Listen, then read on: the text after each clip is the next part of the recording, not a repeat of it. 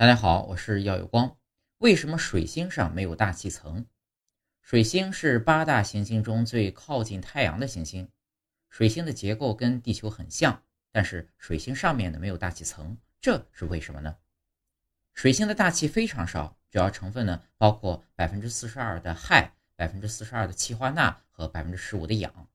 因为没有大气的调节，距离太阳又非常近，所以呢早晚温度相差几百倍。最高的呢为四百二十七摄氏度，最低呢为零下一百七十三摄氏度，因此水星上应该不会存在水，所以也就不太可能形成大气了。水星事实上还在不断的损失其大气气体成分，由于水星的白天温度极其极其高，组成水星大气的钾和钠原子会漂移到太空中，只有大约三个小时水星日的平均寿命，因此呢，正如罗门博士指出的那样。你需要不断的进行补充，方能维持大气层的存在。这就是水星上为什么没有大气的原因。